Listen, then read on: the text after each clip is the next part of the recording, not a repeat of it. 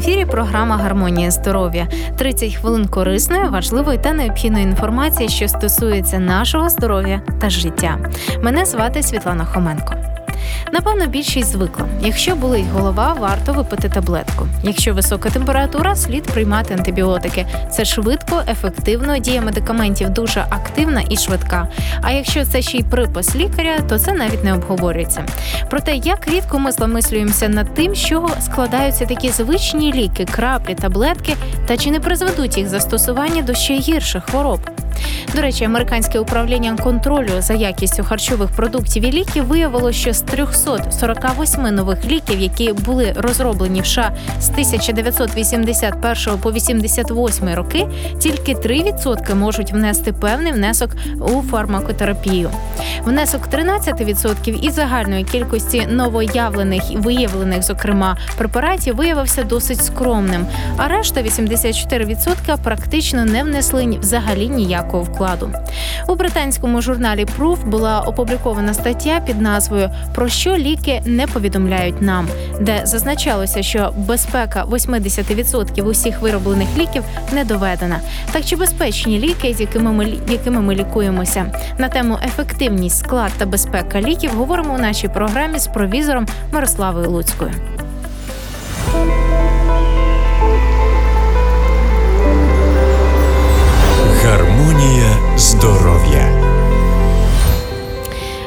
Отже, пані Мирослава, скажіть, будь ласка, чи безпечні ліки, як їх виробляють? Е, Я хочу зауважити увагу вашу на тому, що е, логотипом Національного фармацевтичного університету є дві змії, які звиваються одна навколо одної, і вони розміщені на чорному білому фоні. І вже цей логотип він е, говорить про те, і він ніби нагадує і студентам, які навчаються, і викладачам, і вже практикуючим провізорам, фармацевтам, що ліки вони з однієї сторони, як ця біла змія, допомагають, а з другої сторони у багатьох ліків є побічні ефекти.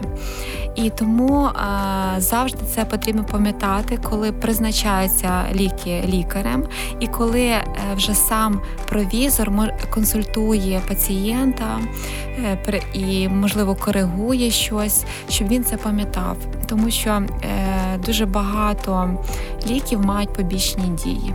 Дякую вам за таку відповідь. Отже, переходимо до другого питання: склад ліків. Е, Зокрема, в Вікіпедії я прочитала таку цитату, таку фразу. Е, Отже, лікарські засоби або лікувальні препарати сюди входять ліки, медикаменти це речовини або суміші речовин, що вживають для профілактики, діагностики, лікування захворювань, усунення болю, отримані, до речі, з крові, плазми крові, е, органів і тканин людини або тварин, рослин, мінералів, хімічного синтезу, і або із застосуванням біотехнологічних е, таких е, речовин, зокрема як вакцини. Але мало хто знає, що до складу ліків входить тваринний жир, кров тварин і, зокрема, навіть людини. Чи безпечно це? Як обирати ліки, зокрема для вегетаріанців, які не вживають тваринного походження нічого, і власне чи безпечні такі ліки? У виробництві е, лікарських засобів використовують матеріал як природнього, так і синтетичного походження. Якщо взяти е, матеріал природнього походження, то це і частини рослин, і частини. Е, Тварин, і також навіть частини людського матеріалу, це і е, компоненти крові, плазма і інші компоненти. Тобто різноманітні є е, компоненти, також і до природнього належать мінерали, також використовуються. Е, І якщо взяти е, синтетичні, то найчастіше синтетичні це є аналогами природніх, тільки коли природні їх або важко добути, або це е, дорого. Тому е, беруть хімічну речовину, е, на основі її синтезують вже ем, штучну речовину, синтетичну, і це тоді препарат і дешевший, і він може бути доступніший для звичайних людей. Е, дійсно, в основу багатьох препаратів е, входять компоненти тварин. І це можуть е, бути очищені компоненти. І найчастіше це так і є, що потрібно виділити тільки певну конкретну речовину із тваринного матеріалу, яка має потрібну дію. Наприклад, у багатьох людей є порушення виділення ферментів, чи пішлункової, чи шлунка.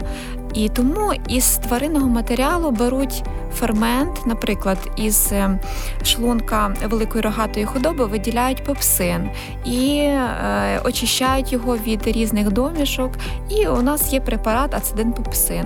Так само із е, підшлункової або великої рогатої худоби, або свиней виділяють панкреатин. І призначають тим людям, яких порушена робота пішлункової залози. Але потрібно пам'ятати, що це дійсно тільки е, конкретна речовина, яка очищена від різних білків і інших компонентів тварини. Ось е, та також є, е, наприклад, такі препарати, як е, препарати із крові. Це також робиться або з великою рогатою худоби найчастіше. Це такий препарат, як сулкосеріл, актовагін, їх найчастіше призначають при порушеннях мозкової діяльності мозку або при опіках, інших таких розладах. І звичайно, що е, також ці препарати е, очищаються і залишаються тільки потрібні компоненти, е, які е, мають специфічну дію, стимулюють або е, заж, е, заживлення рани, або діють у процесах, які відбуваються у мозку. Тому це очищені препарати.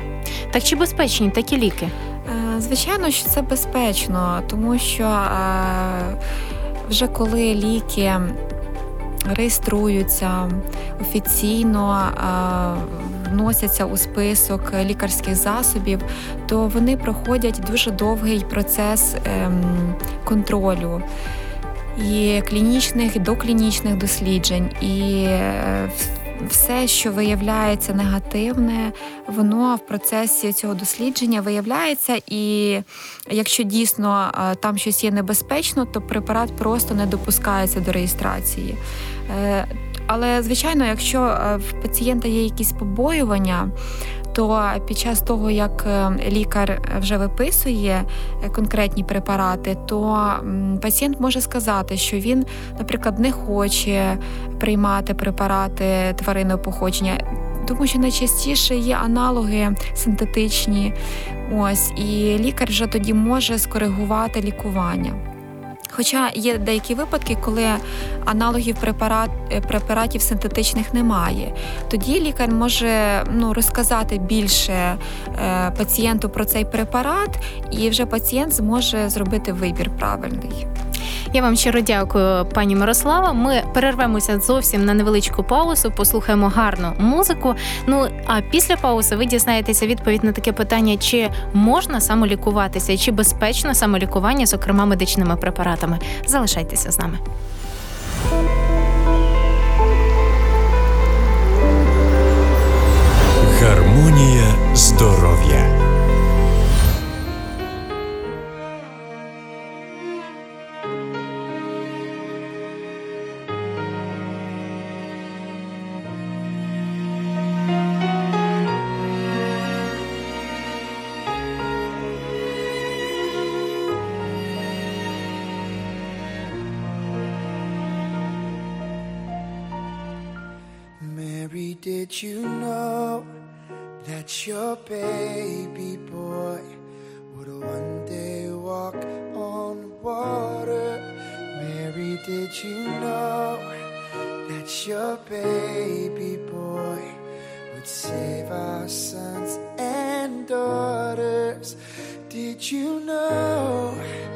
That your baby boy has come to make you new? This child that you deliver would soon deliver you.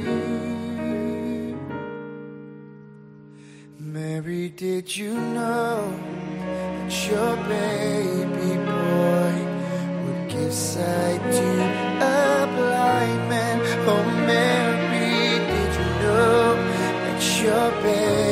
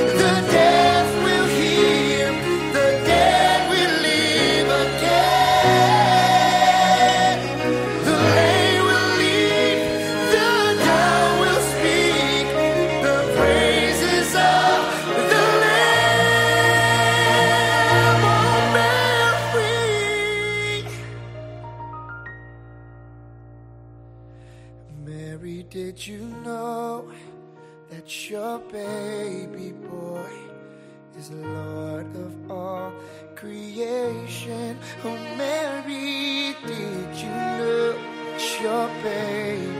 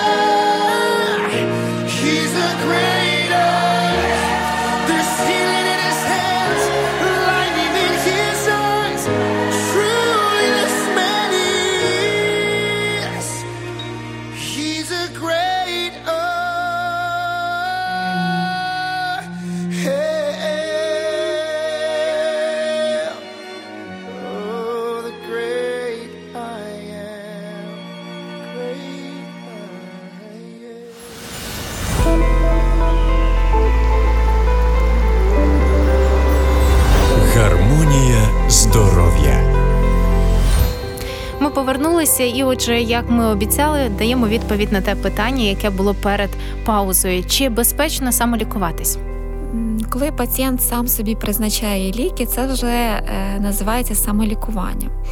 І, звичайно, це не найкращий варіант.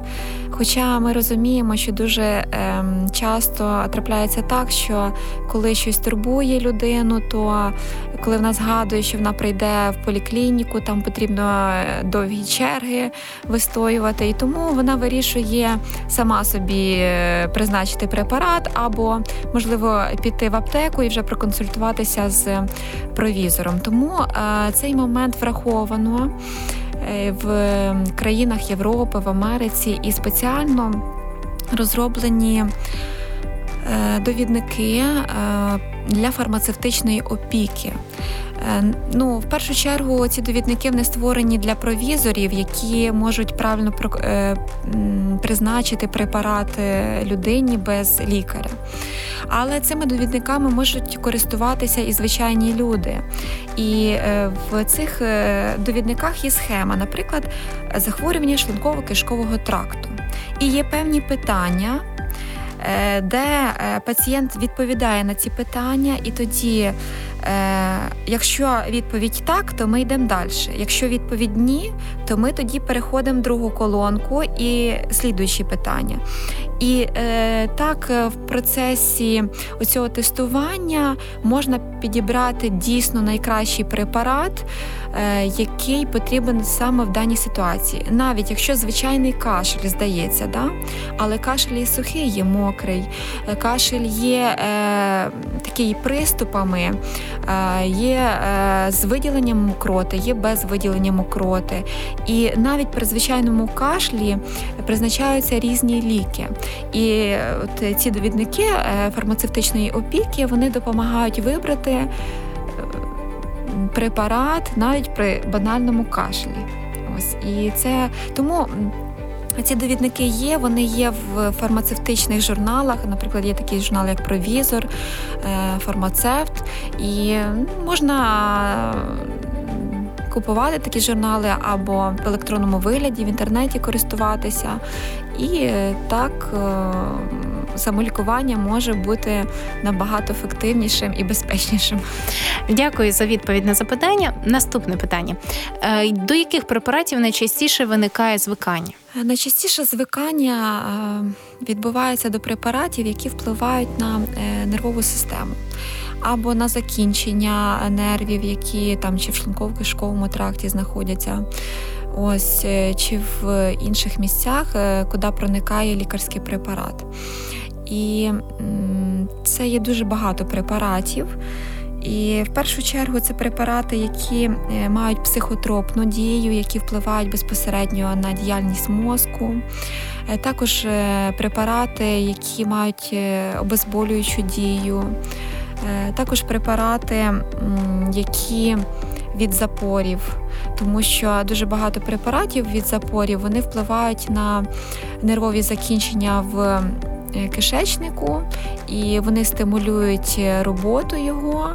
І за рахунок цього з часом е, оця постійна стимуляція нервових закінчень вона викликає е, те, що е, ці нервові закінчення не реагують вже на препарат, і тому при звиканні найчастіше такі ефекти проявляються як.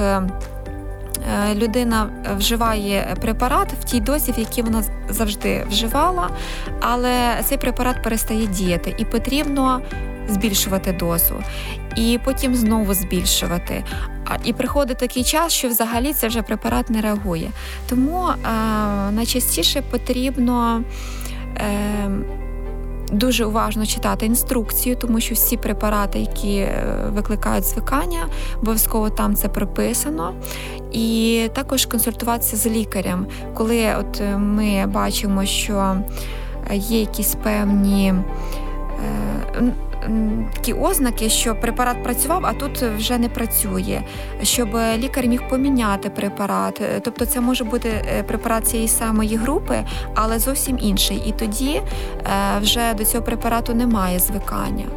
Тому можна таким чином собі допомагати. Ми продовжимо вже за декілька хвилин. Зараз перервемося на невелику перерву на нашу рубрику Корисні поради та дізнаємося, чи корисний та чим небезпечний цукор.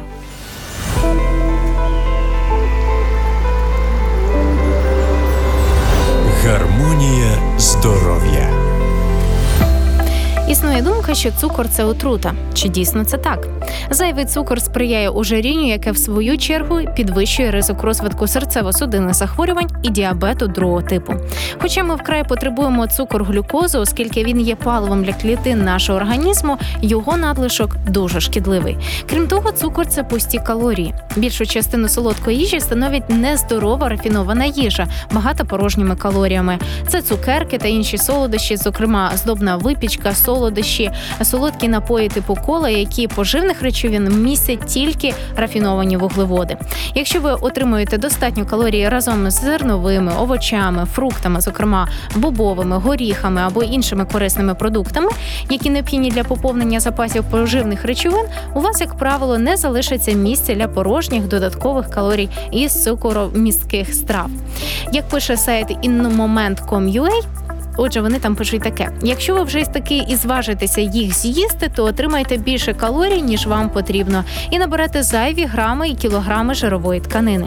Склад цукру це вуглеводи. Їх у нього майже 99%. Вітаміни цукру невідомі. Є в ньому трохи мінералів: це калій, натрій, кальцій і залізо. А ось калоріями цукор багатий. У 100 грамах продукту їх міститься близько 400, плюс-мінус 10 калорій. Його постійне і надмірне споживання сприяє розвитку серцево-судинних захворювань, послаблює імунітет, погіршує стан шкіри і колір обличчя.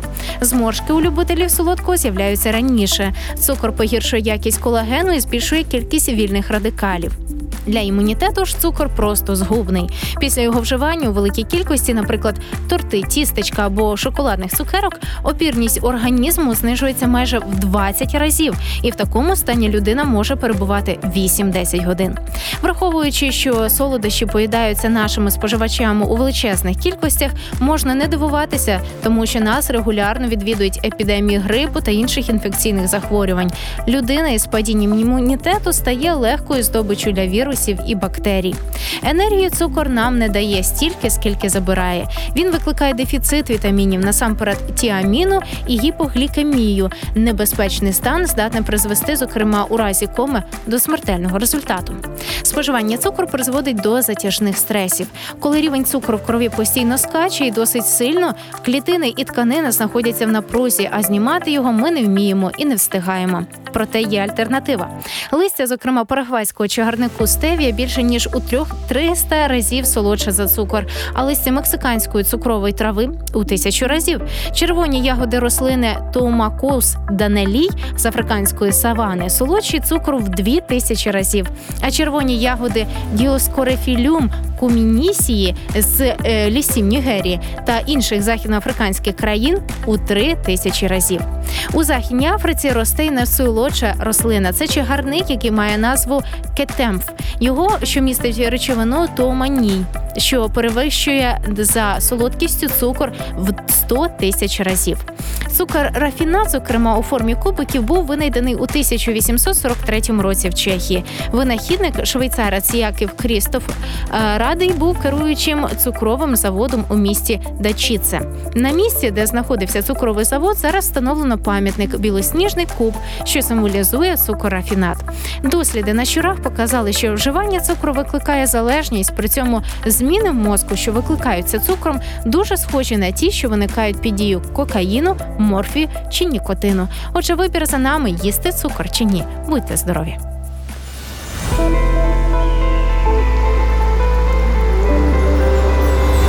Гармонія здоров'я. Нагадуємо, що ви можете замовити уроки по вивченню Біблії, зокрема уроки про здоров'я за номером 0800 30 20 20. Ну а ми повертаємося до наших запитань. І наступне, вже власне майже останнє запитання: які протипоказання мають ліки, і та чи можна замінити медикаменти? А взагалі е, розвиток фармацевтичної хімії е, він е, розпочався не так давно. І ще років 200 тому такого різноманіття препаратів, як зараз, не було. І, звичайно, раніше в основному люди користувалися засобами природнього походження. І якщо подивитися на препарати, які зараз є, то в основі на початку це були спочатку витяжки із сильнодіючих трав або із мінералів. І це використовувалося як препарат. Але потім вже почали робити синтетичні аналоги, коли е, вже розвинулася фармацевтична хімія. Тому, звичайно, е, найкращими замінниками лікарських препаратів це є е, лікарські рослини. Також, коли ми будемо вивчати фізіологію, як працює наш організм, ми будемо краще знати, як можна повпливати за допомогою різноманітних процедур і уникнути ліків, Е, тому що є дуже багато гідропроцедур з використанням води для покращення кровообігу, для е, покращення. е, Руху, і це все ем, буде допомагати боротися із хворобою, уникаючи препаратів. А препарати вже такі синтетичні будуть використовуватися дуже рідко і при таких е, надзвичайних станах. І все ж таки, які протипоказання мають ліки? Найчастіше протипоказаннями е, лікарських засобів є е, ці ефекти, які мають е, лікарські засоби як е, побічні дії. Наприклад, вивчається лікарський засіб, є його специфічна дія, але під час специфічної дії проявляється те, що він має побічну дію е, на якийсь інший орган.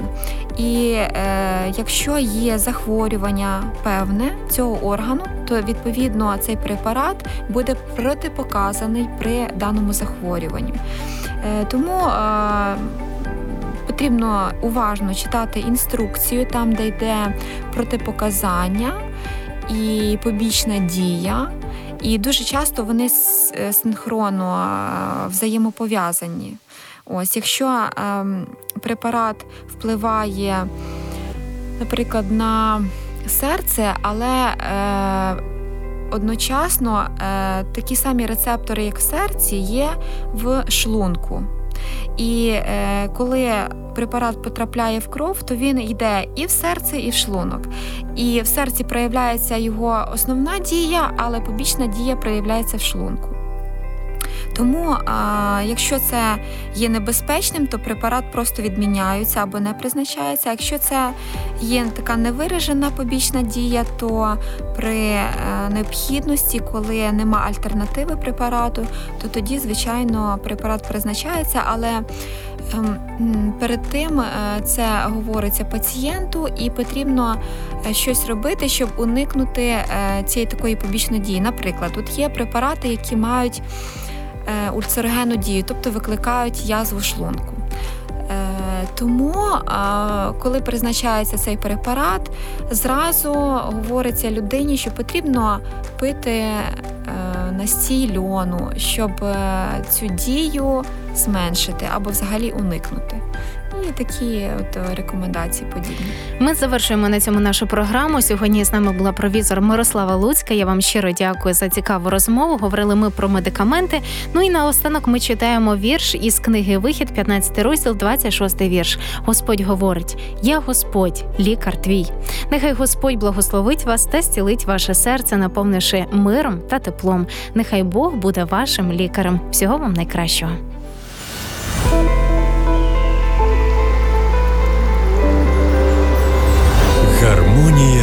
дорога.